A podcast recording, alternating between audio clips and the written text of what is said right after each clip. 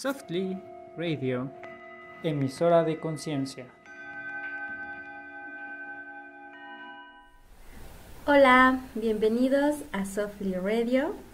El día de hoy vamos a hablar sobre las constelaciones familiares con nuestro queridísimo psicólogo Eric Peña. Hola, hola. Vamos a empezar. Buenas noches. ¿Qué son las constelaciones? Híjole, es un tema un poco complejo. Bueno, para mí es un poco complejo de explicarlo porque no es lo mismo explicarlo que vivirlo. Eh, sí, exacto. Este, muy bien, a ver, dame un momento porque mi celular se trabó. este. Ok, empezamos con la pregunta. Quizás, ¿de dónde vienen, no? Las constelaciones. ¿O quién fue el que las propuso. Las propuso Bert Hellinger, o Bert Hellinger fue el que descubrió eh, este sistema. Este. Y pues bueno, eh, hay muchas cosas que, están de por medio. Primero, antes que nada, me, gustaría eh, dejar claro que pudieran quitar eh, todo lo que han formulado en cuanto a lo que creen que es. Eh, de alguna forma tienen por algunas pocas personas eh, como cierta fama, ¿no? Como de, de este, como de que abren portales y como de que este es una secta y como de que se trabajan temas bien oscuros y en realidad pues no, o sea, es muy sencillo, o sea, en realidad eh, una, una constelación familiar son muy sencillas. Me queda claro que no para toda la gente es. O sea, así como la medicina china no es para toda la gente, así como la homeopatía no es para toda la gente, así como este, algunas personas pueden ser alérgicas a algún medicamento, eh, es importante que podamos entender esto, porque eso no significa que precisamente eh, este, pues tenga que ser para todo el mundo. ¿No? De alguna forma sí necesitamos eh, entender a qué, de qué se trata, a qué se debe este sistema, eh, cómo funciona una, un sistema familiar, cuáles son las, los temas o lealtades que están ocultas, cuáles son los secretos que hay en la, en la familia, cuáles eh, son las circunstancias o situaciones que han sucedido a lo largo de la historia de la familia y se tocan muchísimos temas y hay muchos, este, la gente, la gente que se ha constelado no me dejará mentir. Eh, hay muchas historias muy bonitas y que pueden parecer hasta irreales, ¿no? Increíbles. Eh, de alguna forma también quiero dejar claro que si no hubiera sido por este sistema, pues muy seguramente yo no tendría lo que he logrado hasta ahora, ¿no? Es decir, eh, quiero dejar claro que mi formación como psicólogo, eh, como eh, especialista en psicoterapia corporal, eh, como actor de teatro, como este tanatólogo, como sexólogo, es decir, hay una, una pues una combinación como de varias herramientas, ¿no? Entonces, de alguna forma es importante que podamos entender que hay gente a la que no le queda esto. O sea, es muy fuerte, hay, hay cosas que son muy fuertes, hay cosas que son muy bonitas, hay cosas que, que de alguna forma eh, también es importante que podamos estar abiertos a lo que puede suceder en una constelación.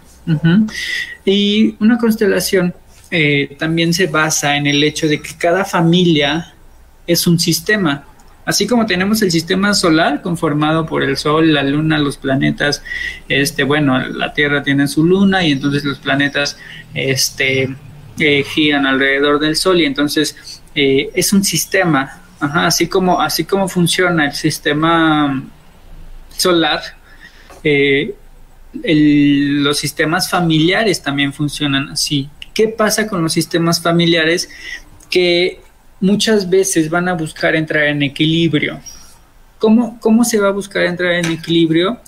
Eh, pues nos pasa seguido, ¿no? Como que algún integrante de la familia es el enfermizo, algún, algún integrante de la familia es el que siempre se quiebra el pie, la mano siempre se cae, al que no sé, al que le va mal, eh, algún integrante de la familia es al que, este, no sé, al que no se le da la escuela, no se le da el trabajo, no se le da la relación, no se le da la pareja, algo no, eh, quizá algo no pueda suceder bien o no se pueda eh, establecer bien una cuestión con esa persona.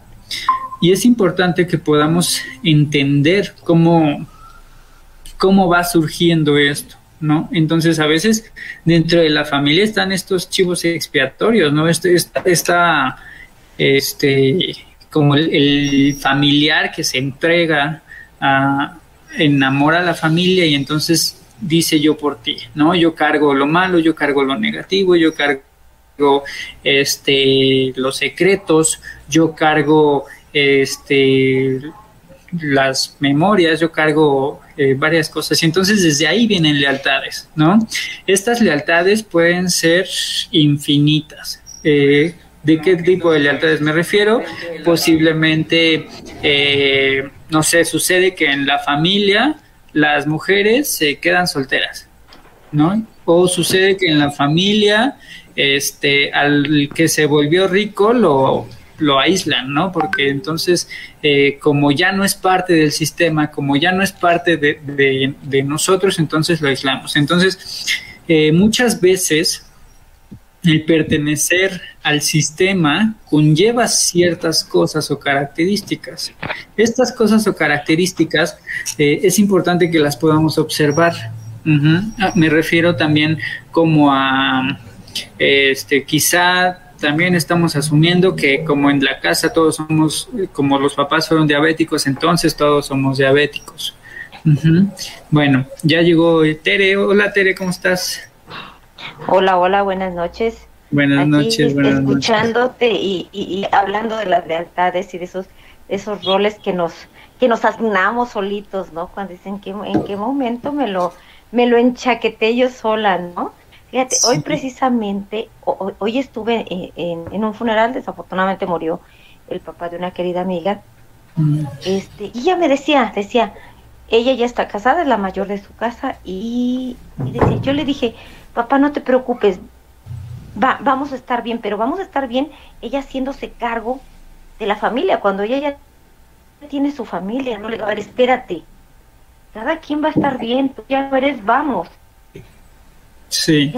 y, estaba, o sea, ella refiriéndose a que ella se va a hacer cargo del rol de papá porque es la mayor y cuando ella ya ni está ahí, digo, y sí, como que la aterriza y dice, sí, ¿verdad? Sí, o sea, tú ya no eres parte de ese sistema, ¿no? ¿Qué onda? Sí, exacto. Y justamente sí. Tomar su lugar. y, claro, claro, te dice, ¿sabes qué? Eres, ya soy parte de otro sistema, ¿no? Ya, ya, ya este sistema ya no pertenezco, pero sí cuesta mucho de quitarse ese, esa parte, ¿no? Ese etiqueta o que nos pusieron o que nos pusimos. Sí, exacto, nos asignamos roles nosotros, justamente para, para mantener el equilibrio en el sistema, nosotros nos asignamos roles.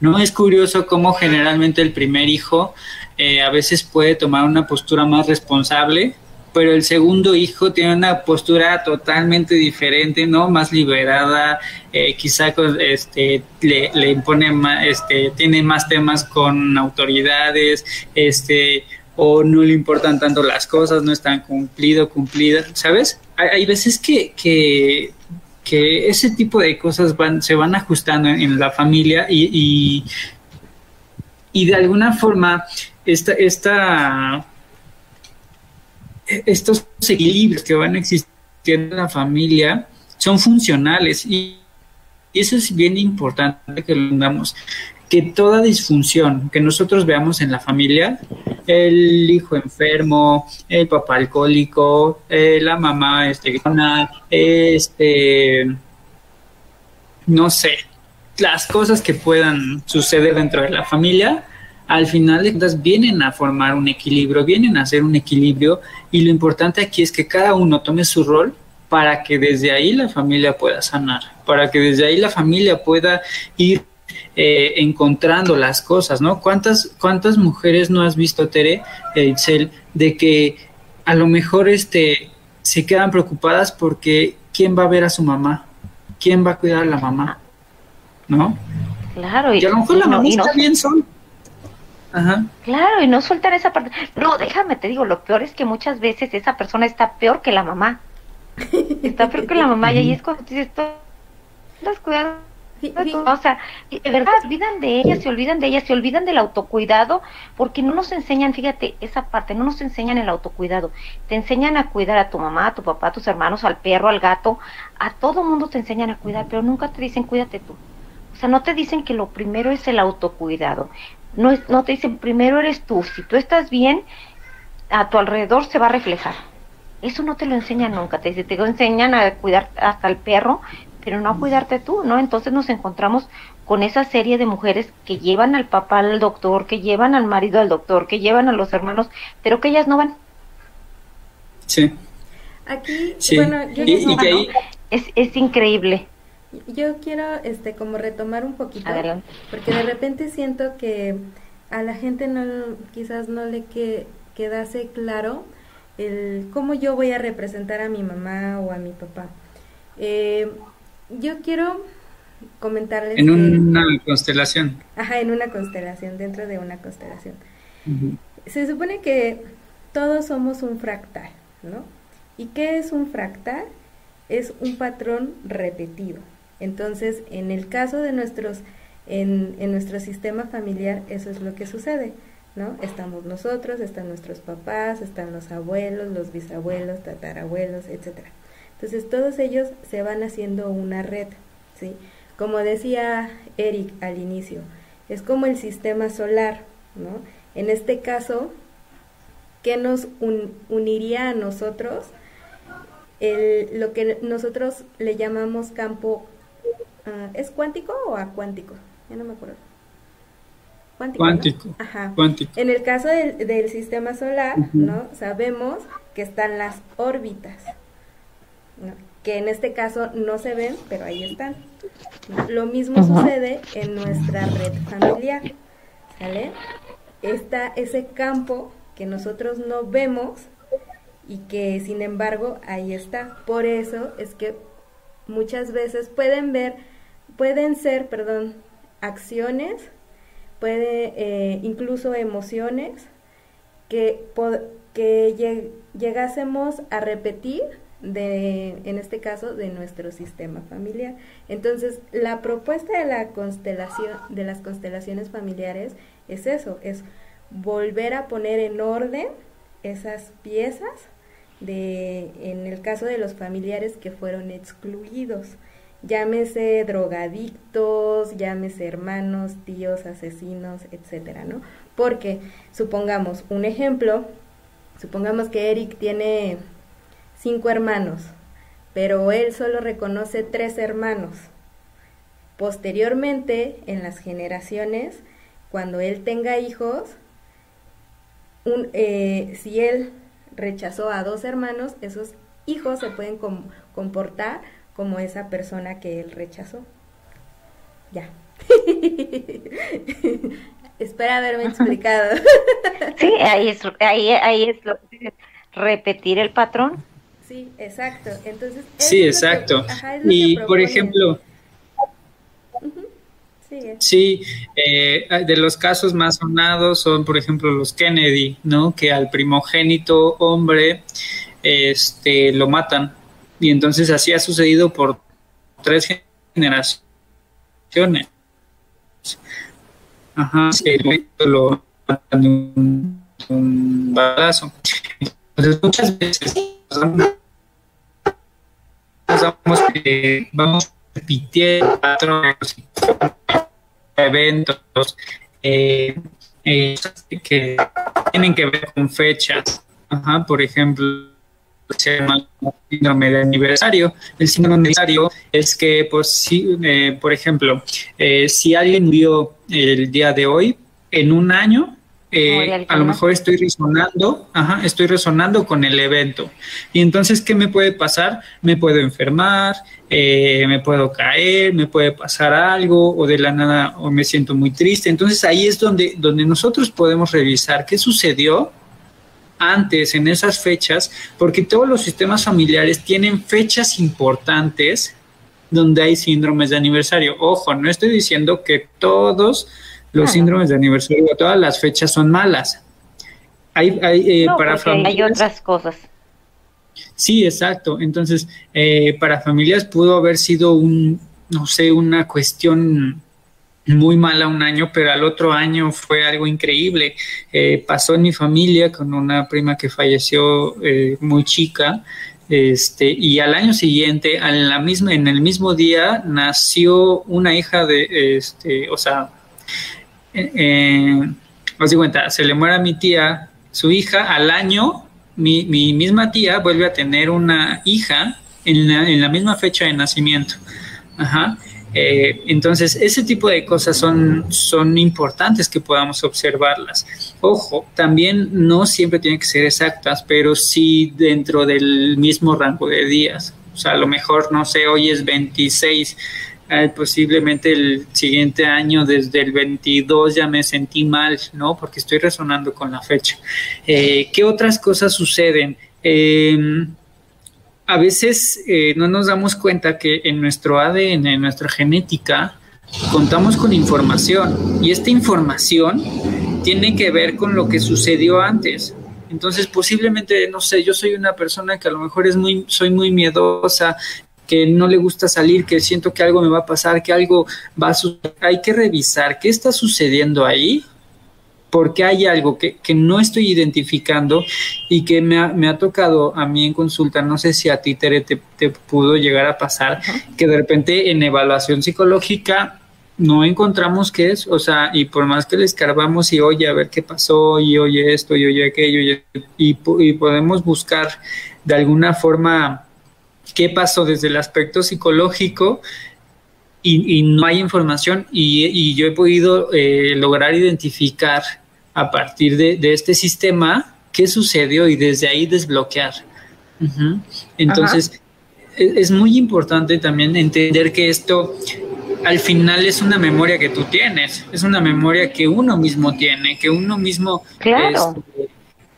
¿Sabes? que, que, está dentro de nosotros mismos. A veces el miedo como a lograr más, ¿no? A recibir más, a pedir más. Claro. O es esa parte de, de, no merecer, de no creer, no creer, creerte que te mereces, ¿no? Y después te das cuenta, muchas veces no se identifica, pero otras muchas, de repente sale y sale muchas veces en, en, terapia, Eric, cuando estás hablando con ellos y de repente hacen algún comentario, es que mi mamá, es que mi abuela, y entonces ahí está, o sea, ellos tampoco se creían merecedoras de tal o cual cosa, ¿no? A veces de, de, amor, muy, muy, que nos encontramos mucho con esa parte, ¿no? No me creo suficiente.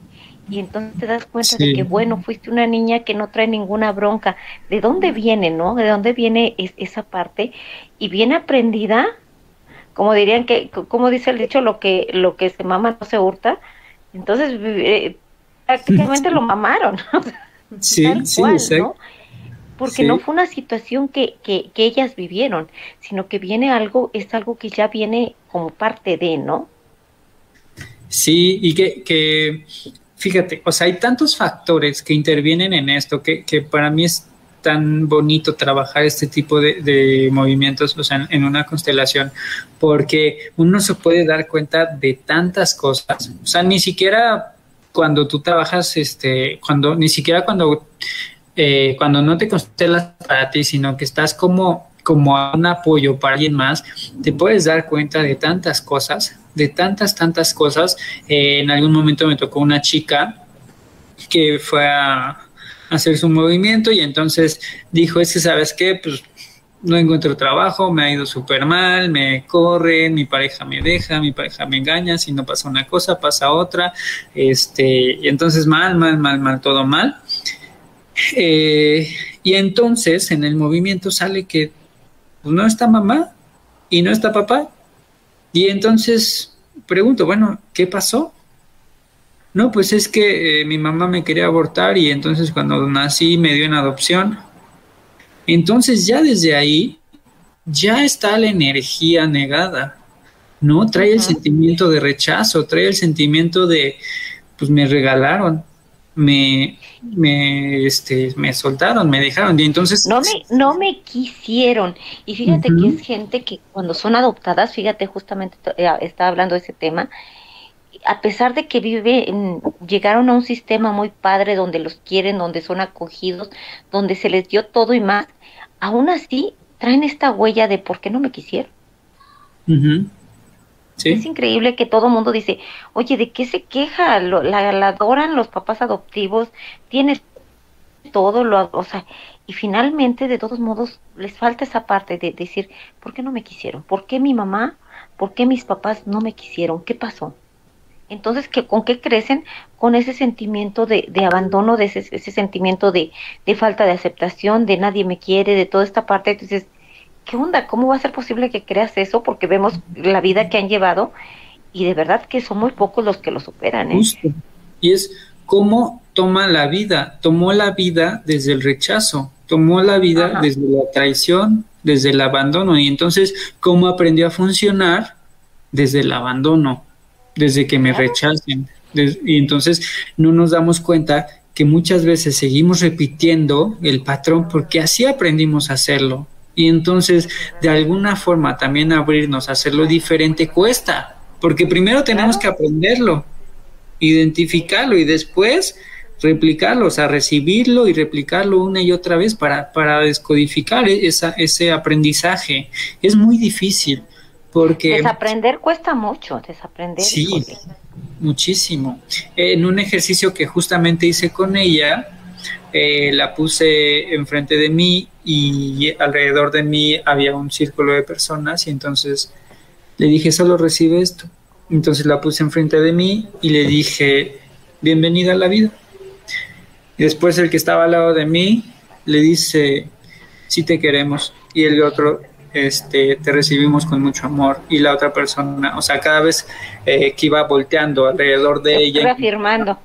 Ajá, se fue reafirmando y fue muy emotivo, fue muy bonito, pero de alguna forma lo necesitaba, porque nadie le había dado la bienvenida, el recibimiento, el merecer, el tomar, el, nutrirse.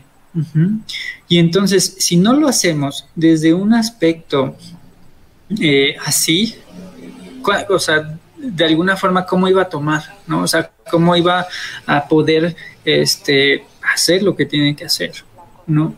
Y ahorita es una persona que trabaja, le va muy bien, tiene un camionetón increíble y, y, ¿sabes? Aprendió, aprendió a decir esto es mío y esto me lo quedo yo, ¿sabes? Aprendió a sacar la garra, porque, porque de alguna forma el sacar la garra, el, aferrarse a lo que ella quería, tenía esta sensación de, de, que era malo, porque como no le dieron, aprendió a no pedir. No, claro, y aparte a, no me lo merezco, porque si no me lo dio quien debería haberme lo dado. Claro. Softly Radio, emisora de conciencia.